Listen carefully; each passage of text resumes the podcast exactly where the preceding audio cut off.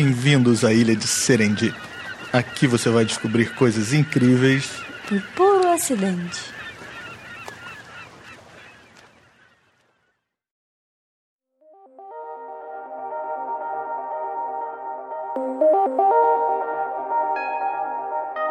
Olá, ouvintes! Bem-vindos de volta à ilha de Serendip, o lugar mais incrível da Podosfera. Bem-vindos e que bom que vocês resolveram se juntar a nós em mais uma viagem pela história da ciência. É isso aí, e não é qualquer viagem.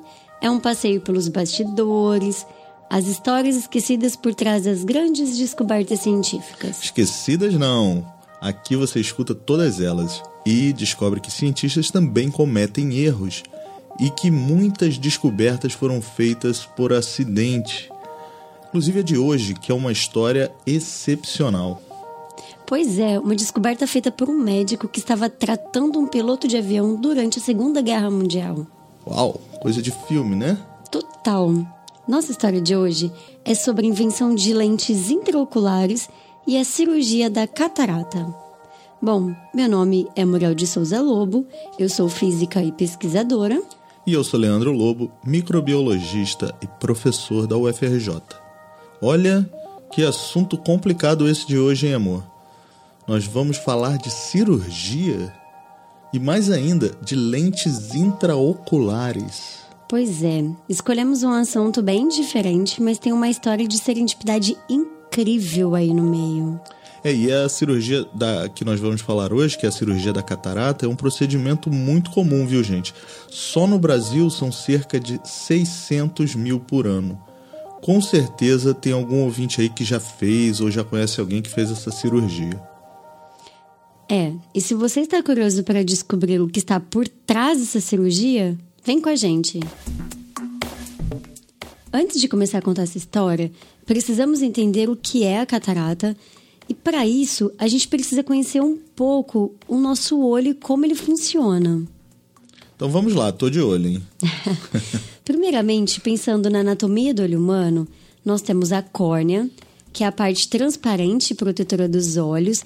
Ela é uma membrana fina e bastante resistente e é responsável por transmitir a luz e onde as lágrimas estão sempre umidificando e limpando. É uma tela, né? É onde eu coloco a minha lente de contato. Isso. Depois vem a íris, que é aquela parte que alguns possuem azul, outros verde, outros cor de mel. No Brasil, a maioria da população possui castanho. Eu queria ter azul. O meu é um verde acastanhado. Cor de mel. Cor... Mas pensando além da estética, a íris, ela envolve a pupila, que é aquela abertura que controla a entrada de luz no olho. Sabe quando você está no escuro? Aí sua pupila ela fica bem dilatada para entrar o máximo de luz. Daí vem alguém e acende a luz, o que, que acontece? Na hora aquilo te ofusca, né? Porque sua pupila ela estava muito aberta, então estava entrando muita luz. E aí, depois de um tempo, você se acostuma. Não é assim que a gente diz? Por exemplo, é, quando você estava no ambiente claro e vai para um ambiente escuro e fala assim: Ah, espera um minutinho que eu preciso me adaptar, adaptar os meus olhos. Nossa, quando a gente está dormindo e vem alguém e acende a luz, eu detesto isso. Amor, você sempre faz isso de manhã comigo. Ninguém manda ser preguiçoso e acordar depois de mim. Podemos falar também que existem algumas substâncias que fazem as pupilas dilatarem, né? Então. Para de pensar besteira. Estamos falando daqueles colírios que os oftalmologistas pingam nos nossos olhos para fazer exames. São substâncias dilatadoras de pupila. E depois vem o cristalino, que é a lente transparente localizada atrás da íris. Essa lente é acomodável. Como assim acomodável? Porque o foco dela, fisicamente falando, ele é variável. Porque ele precisa acomodar o seu olho para conseguir focar objetos localizados a distâncias diferentes. E essa lente deve fazer com que as imagens dos objetos, com que elas sejam formadas na retina. Porque a retina é a parte mais interna do olho e também a mais importante, porque é nela que estão localizados os milhões de fotoreceptores que enviam os sinais visuais até o cérebro, que vai processar esses sinais para criar uma imagem, ou seja, o que nós enxergamos. Isso aí, a luz que atinge a retina excita células que contêm esses fotoreceptores, que são proteínas produzidas pelo nosso corpo. A retina, então, se comunica com o nervo óptico, que é a parte responsável por enviar os sinais dos fotorreceptores até o cérebro. A parte da retina, onde está localizada o nervo óptico, ela é chamada de ponto cego do olho. Ah, sim, porque no lugar onde o nervo óptico entra na retina não existem fotorreceptores. Então ali a gente tem um ponto cego, né? E tem um experimento muito interessante para conseguirmos encontrar onde é esse ponto em cada um dos nossos olhos. Vamos lá. Eu adorava ensinar isso em sala de aula.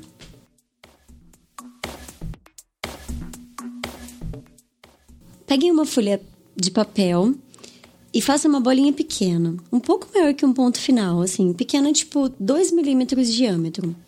Depois, à direita da bolinha, a uma distância de quatro dedos, mais ou menos, faça uma cruz, também pequena, com cada traço assim medindo uns 2 milímetros. Daí você tapa um dos olhos. Por exemplo, vou começar caçando o ponto cego do meu olho direito. Então, eu tapo o meu olho esquerdo, vou fixar o meu olho direito no ponto. Deixe o ponto bem de frente ao seu olho direito. Então, a cruz ela vai estar tá na lateral.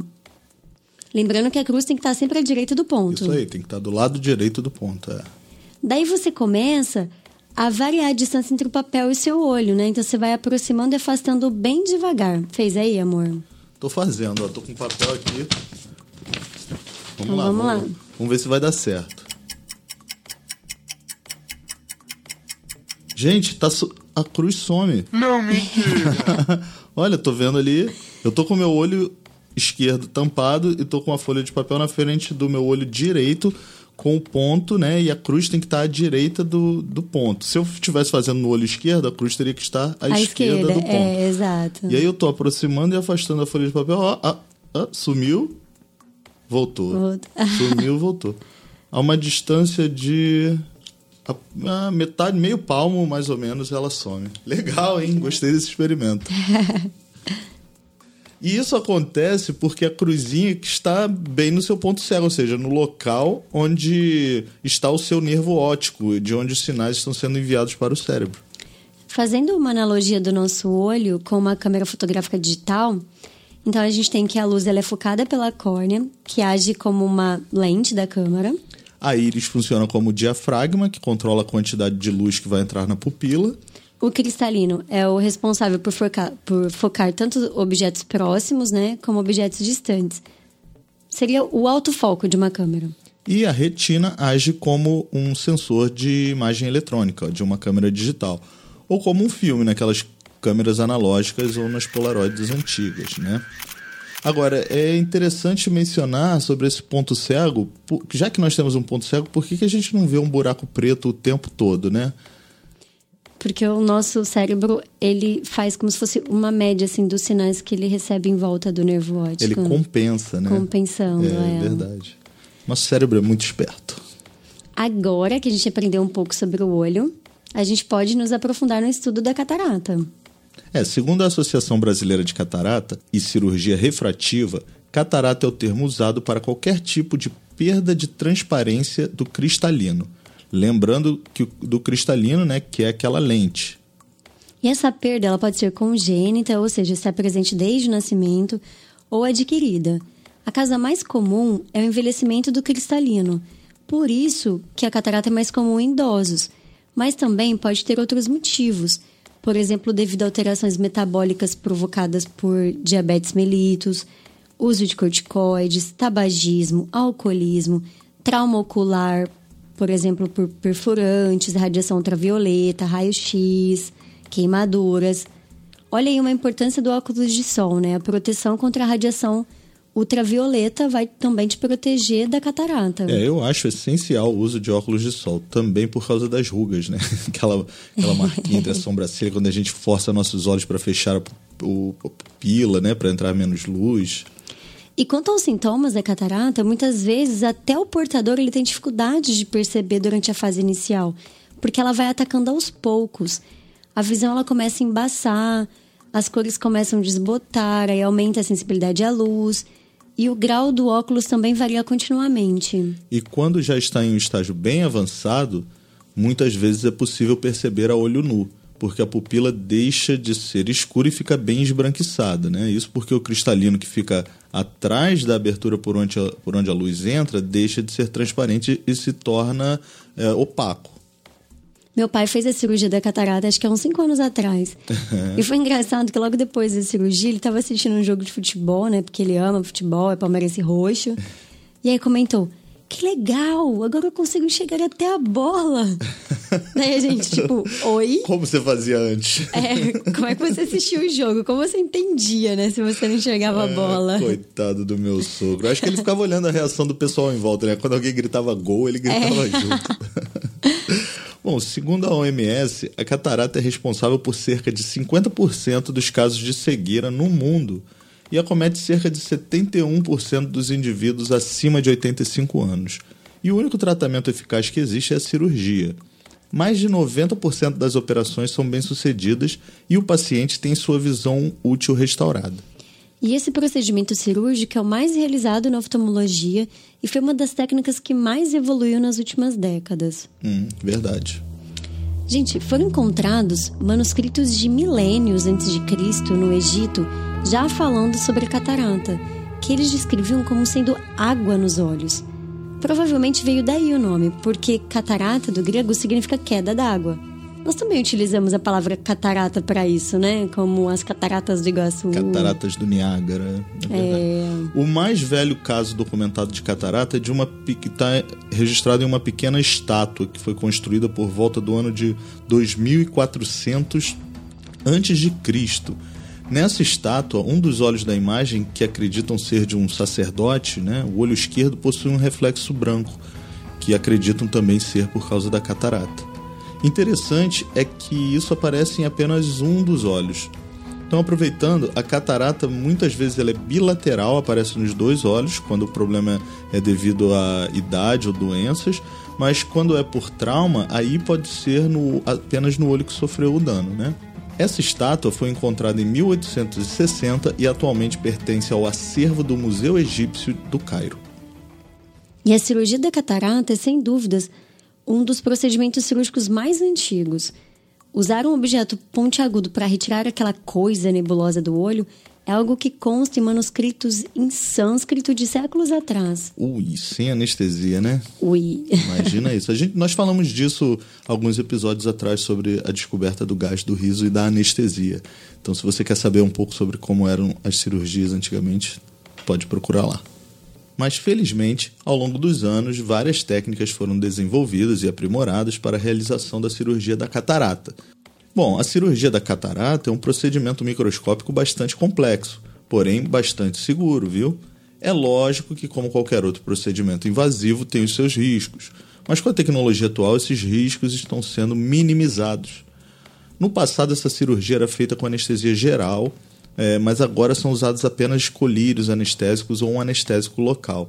E a cirurgia consiste basicamente na retirada do cristalino, que é aquele que ficou opaco, né, a catarata em si, e a substituição por uma outra lente intraocular.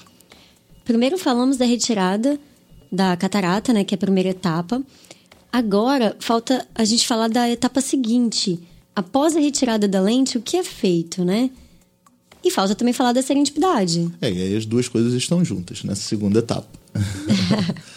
Bom, após a retirada da catarata é inserida uma lente intraocular, que indiscutivelmente é a maior inovação no campo da cirurgia da catarata. E é aí que está a grande invenção do episódio de hoje, que não podia ser diferente, foi feita ao acaso. Antes da gente falar sobre ela, vamos só contar um pouquinho da história do Sir Harold Ridley, inglês, nascido em 1906. O seu pai, Nicholas Ridley, trabalhava como consultor oftalmologista de enfermaria real de Leicester, que é a cidade onde eles moravam. Harold seguiu a carreira do pai. Ele se deu bem na profissão e, com 25 anos, se tornou membro do Royal College de Cirurgiões. Ele realizou inúmeras cirurgias de catarata usando a técnica de extração intracapsular da catarata, né, que era a técnica preferida no momento, aquela cuja a incisão é grande, né? O buraco que é feito é grande porque a lente ela é retirada como um todo. Em 1935, três anos após entrar para o Colégio Real de Cirurgiões, ele começou a estudar e, e discutir o conceito de lentes artificiais. Na época, quando um paciente era submetido à remoção da catarata, ele precisava usar um óculos pesado e grosso para corrigir a acuidade visual. É, e a acuidade visual é a capacidade do olho de distinguir detalhes espaciais, né? Ou seja, identificar o contorno e a forma dos objetos. E esses óculos que eles tinham que usar não eram nada confortáveis.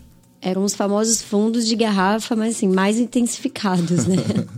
Por isso, o interesse em substituir a lente do olho que foi removida e fazer um implante. Mas é aí que vem a história de hoje. Como deve ser essa lente? De que material ela deve ser feita para que o olho, né, o nosso corpo, não rejeitasse esse material e nem provocasse uma reação inflamatória ali. É, e como o acaso favorece mentes preparadas, foi aí que veio o grande insight. Porque durante a Segunda Guerra Mundial, o Harold Ridley, ele acompanhou um tenente que era piloto da Royal Air Force, que estava com ferimentos nos olhos devido a uma bala que quebrou o vidro da cabine do avião em que esse tenente estava. Como ele estava sem óculos de proteção, então fragmentos de plástico atingiram o olho do tenente, né? E o mais interessante é que esses fragmentos não provocaram inflamação no olho. Eles meio que foram incorporados sem nenhuma rejeição. Olha que loucura, ele estava pilotando o avião, ele conseguiu, foi atingido por um projétil, conseguiu sobreviver, o projétil não pegou nele, não derrubou o avião, mas os estilhaços daquele vidro do que protege a cabine do piloto se alojaram no olho dele e permaneceram lá e foram bem tolerados, né? Ficaram no olho dele e não foram rejeitados. E daí veio uma grande descoberta, né? É. Porque foi então que o Harold teve a grande sacada de como que deveria ser feita essa lente para substituir a catarata. É, e após anos de estudo e colaborações com outros cientistas e empresas privadas, a primeira lente artificial foi fabricada. Isso mesmo. E ela era feita de um tipo de acrílico. E a primeira lente ela foi fabricada pela empresa Rainer de Brighton Hove, que é uma empresa que continua fabricando e comercializando essas lentes intraoculares até hoje.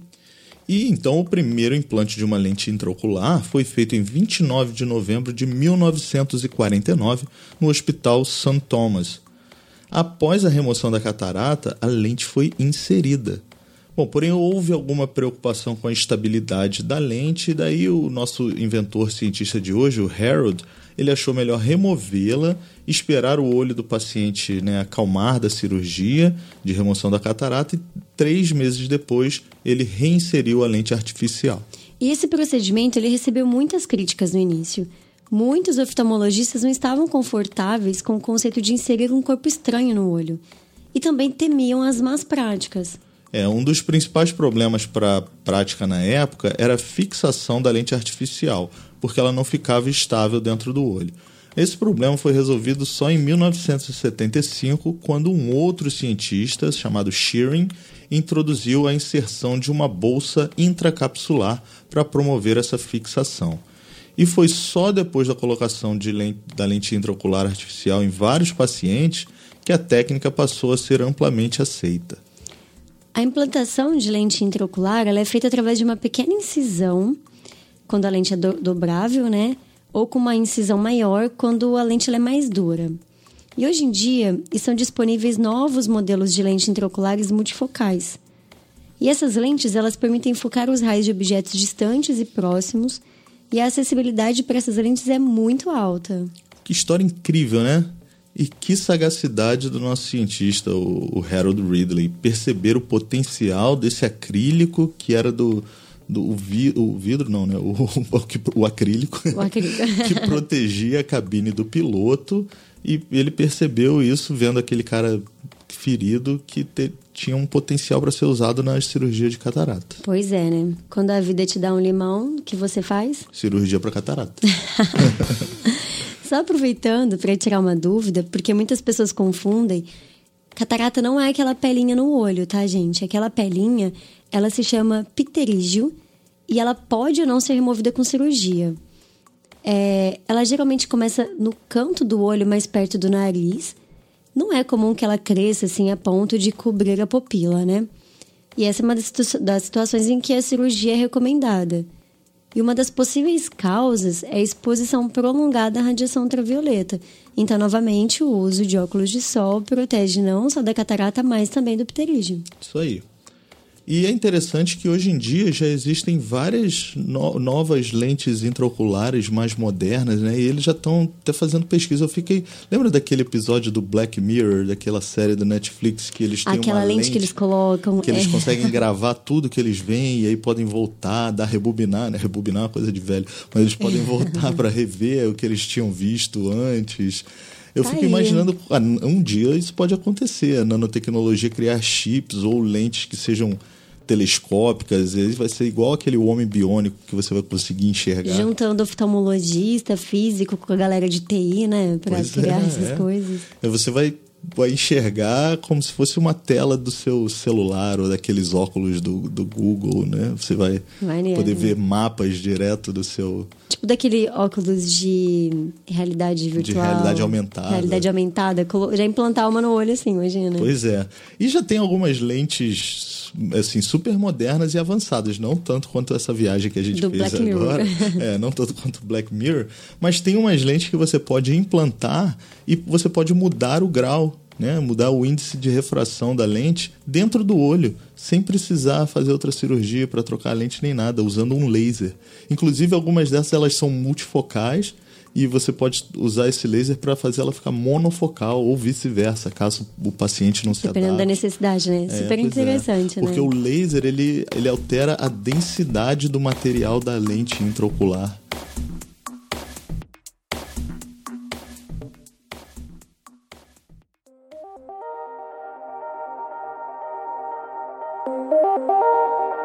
Pessoal, esperamos que vocês tenham gostado desse episódio. Agora vocês já sabem de onde vem a ideia para a cirurgia da catarata.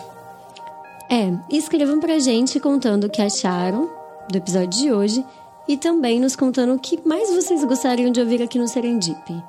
E o nosso e-mail é professoradefísica.gmail.com ou no Twitter, arroba podcast Serendip, e visitem também a nossa página na internet, que é o site cienciaexplica.com.br, nosso site parceiro, e lá tem muitas novidades sobre a ciência. Eles também estão no Twitter, como arroba Ciência Explica. E um abraço para todos os nossos ouvintes que mandam comentários lá no Twitter. A, a Rosana Ferreira, que falou que ouviu o último episódio sobre o Ig Nobel e adorou. A, a Rosa também, que é arroba rosamrcl, que compartilhou o nosso episódio sobre o núcleo da Terra, né, da Ing Lerman, e falando por que a mulher na ciência é tão importante. Escute aí no episódio, de- nesse episódio do Serendip. Nós concordamos plenamente, Rosa. Um grande abraço para todos. Um abraço e até a próxima, pessoal. Até a próxima. Tchau, tchau.